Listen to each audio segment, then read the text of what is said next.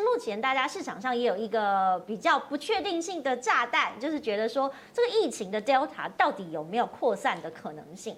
当然，目前呢，在东南亚还有包含了我们邻国很多地方哈，大家好像有点习以为常，决定要跟病毒共存了。但是在台湾，目前还是很害怕提防的同时，我们来看到，如果真的四级警戒的话，的确也有很多人在评估说，对台股到底有什么影响哈？尤其是这个经济活动停滞啊，会影响的餐饮观光，还有国内外啊这个电脑周边外销的需求，甚至是海外，比如说我们刚刚讲到原物料、电子零组件、纺织。甚至影响到了国安跟民生的半导体、食品、塑化、光电等等，大家都会有一点紧张，所以我觉得它可能也是造成这一次大家比较保守跟观望的主因。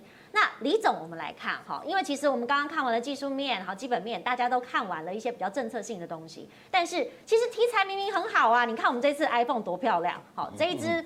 我的朋友圈，大家光因为粉红色要去买的人，好，就至少十个以上，好，女生，大家都觉得，哎，iPhone 十三，我就问说，到底有什么不一样的地方？他们觉得，哎，没有啊，因为粉红色很漂亮，所以我要换 iPhone 十三。所以其实新机的效应，就跟刚刚李总讲的。的确是有题材，也会一直带出来，尤其是在 iPhone 的这个部分哈，我们看到它其实这一次在 iPhone Pro 十三，它一直强调的是在影像的处理上会高规格，而且更清楚哈，它有这个 Cinematic Mode，也就是所谓电影式的拍摄，那甚至呢，在这个镜头你可以看到这个 Wide Camera，而且呢，这个是 Brighter Super Retina。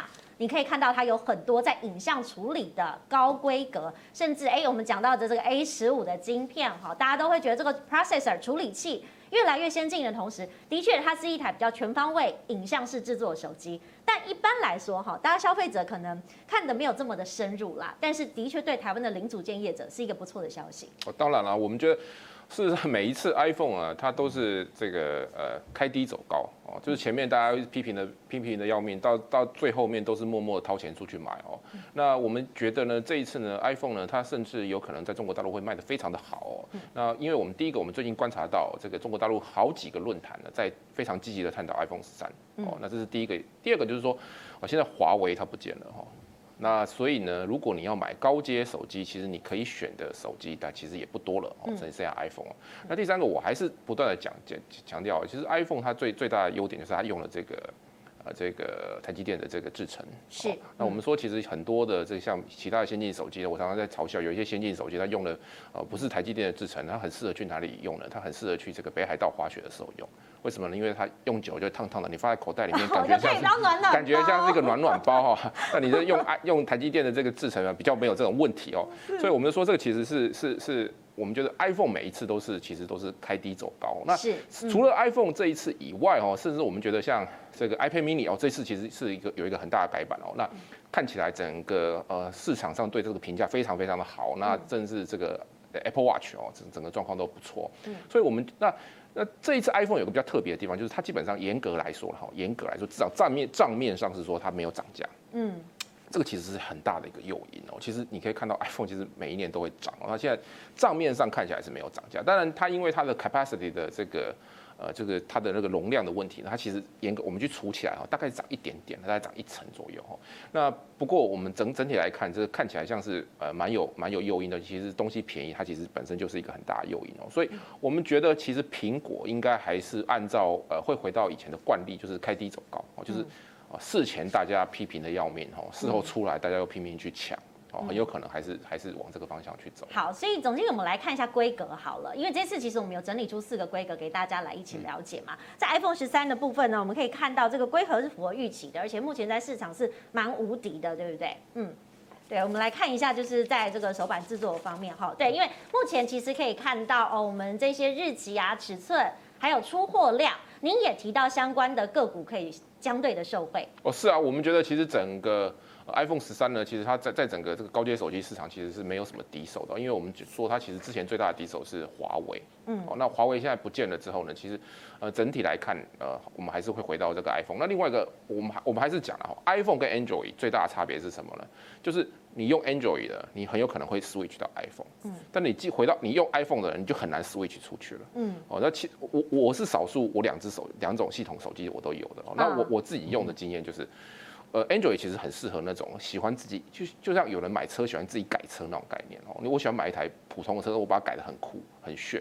那 Android 它其实是比较适合这样的人。那你觉得这市市场上是买双 B 人多还是改车人多？但是买双 B 人多吧，改车人还是比较少一点哦。所以我们觉得 iPhone 它的这个系的这个派饼呢，其实还是整个慢慢会慢慢会越来越大哦。这个可觉得我觉得还是一个长线的趋势啊。对，其实长期我们也看到，那这次呢，在刘海缩小啊，A15 处理器，然后最大容量其实可以看到来到了一 TB 哈。我在想说，到底是不是导演级的人才要使用这样的容量？第一个，这个事实上这是很多时候有一些艺术工作者，他其实是非常需要这样的容量。第二个，我觉得现在已经是每一个人都是艺术工作者啊。哦，你。TikTok 哦，甚至是这个很多人都自拍哦。我我觉得现在呢，这个以前我们常常在笑说啊，那个台北市招牌掉下来打打到三个人，三个人里面有两个是大学生。我常常现在说，现在打下来那是两个大学生里面，那打打到三个人有两个是大学生，但是三个都是直播主。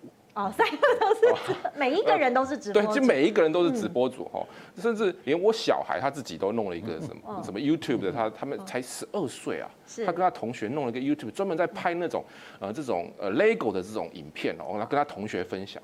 我想说啊，连我儿子都变直播主，我感我感觉我也应该去当一个直播。而且我们就上直播，当直播的来宾就可以了。所以你你说 iPhone 变 ET 嘎这这个这我我觉得这个。这个是很合理的状况哦，这是很合理的状况，因为现在是每一个人都是直播，就是全全全全全民直播的年代来临。是，所以其实刚刚讲到的这一些哈，我也要跟观众朋友提醒，因为这次我觉得大家想要换机的原因，也是因为他一直在强调哈，iPhone 的十三是 long battery life，哈，这个关于电池的寿命是。再度的延长了哈，所以其实整个规格提升的同时，大家换机潮是可以预期的。那当然，朱老师过去其实我们在很多的节目上面也有来讨论一些关于电子族群啊，还有第四季的布局啊。您自己怎么看电子族群第四季的选股？啊，电子股在第四季也是旺季了哈。那刚才有讲到疫情啊。其实疫情现在慢慢大家已经习惯了了哈，这不像刚开始那么恐惧了哈。大家不但要打疫苗，还还还急着想要打，能够尽快打完两两两次最好，对不对？所以疫情的影响应该不是非常的大。但是如果你跑到四级警戒的话，那当然就会有一些影响。不过这个影响应该是内需的，就是我们国内的大家的。都不不能行动了嘛哈，这个餐厅也更不能工作，但是对外销来说影响并不会太大啊。我们台湾的经济各位都知道嘛哈，电子是我们的外销的最大宗嘛啊，所以基本上来说哈，疫情应该对我们未来的走势。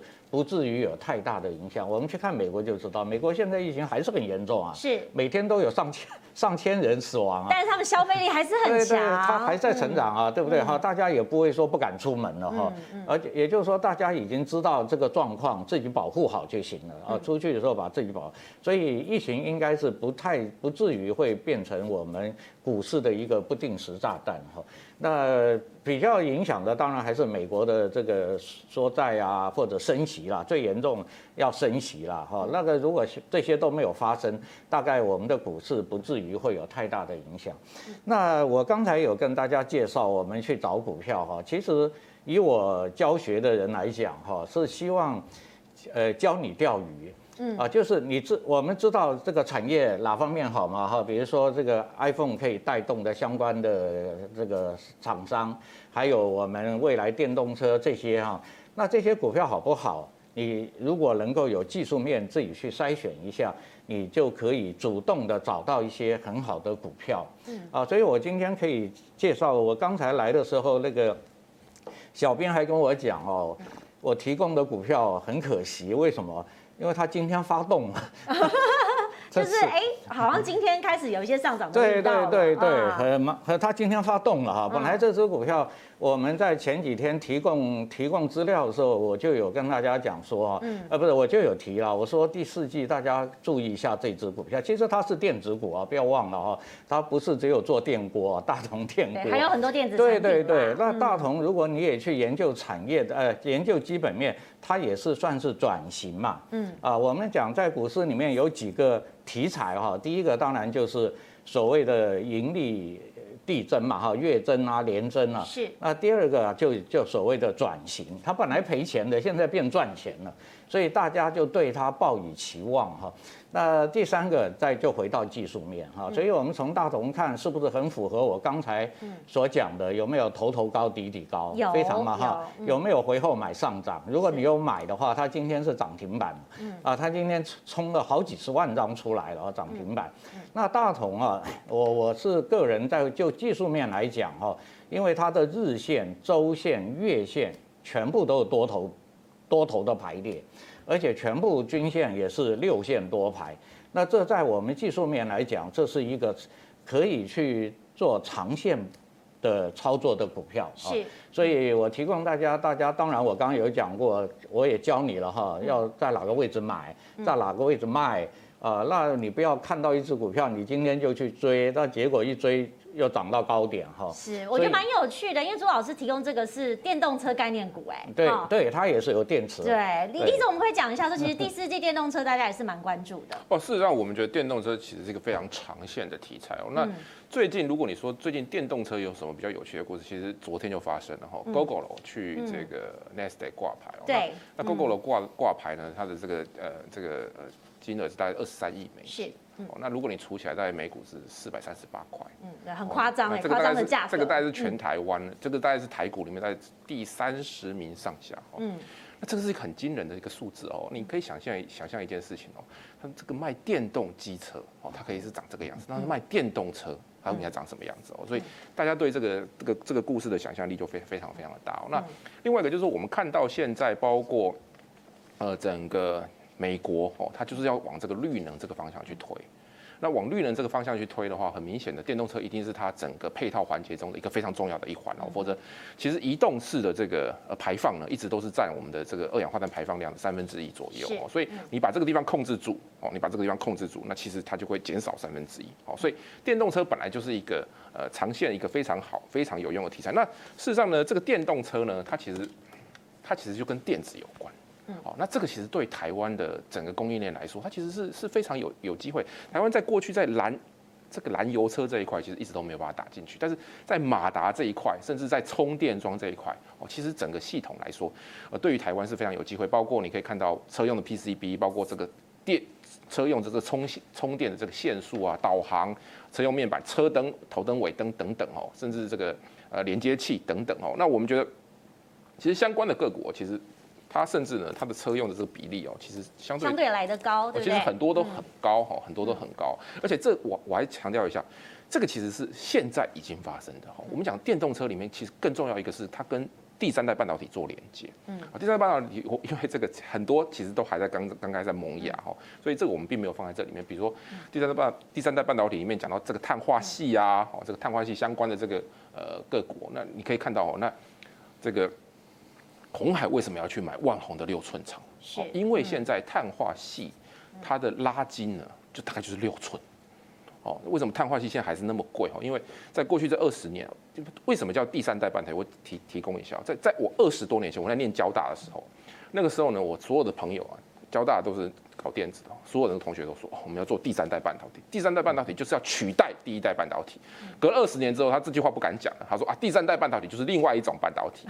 好，那为什么呢？因为这个二二十年之间呢，这个细哦，它这个拉筋的这个技术哦，涨很快哦。现在七天哦，十二寸的这个晶圆哦，细晶圆哦，可以拉两百公分。但是呢，第三代半导体呢，现在呢，七天大概只能拉二十公，而且还是六寸的。好，所以它基本上就六寸，所以。它现在整个状况呢，还是停留在六寸，相当于二十年前的这个细细制程。那所以呢，现在整个旺宏他把这个六寸厂丢出来，鸿海为什么特地去买一个那么旧的呃的的厂子？它着眼就是第三代半导体，因为这个第三代半导体现在都还是六寸的这个制程。那这个第三代半导体里面这些里面的这些晶片呢，包括它的。呃，这个承受的高的电压，承受高的电流，这个才是跟汽车有关的哈。因为汽车它要是安全哦，因为我手机中间宕机无所谓，我汽车开在路上宕机开玩笑，这个是会出人命的。所以你里面每一个晶片，它的对于那个安全的高规哦，所以其实第三代半导体在早前哦，它用在哪里？它用在军用，嗯，它用在卫星，嗯，这种我可以不计成本的地方去做。但是现在呢，哎，以前一只手机。才一两万块台币嘛，你能够用多好的东西？但一台汽车你可能两三百万台币，那我的规格铁定是拉得很高，所以这个其实对整个台湾的半导体产业又是另外一条路哦，我不会说它是同一条路，它应该是另外一条路哈。那这个另外一条路呢，它其实就会让很多像红海这种有志于做电动车，因为电动车以后就是它的出海口嘛。是。那我红海的策略都是这样，我先有个出海口，然后我开始往上做。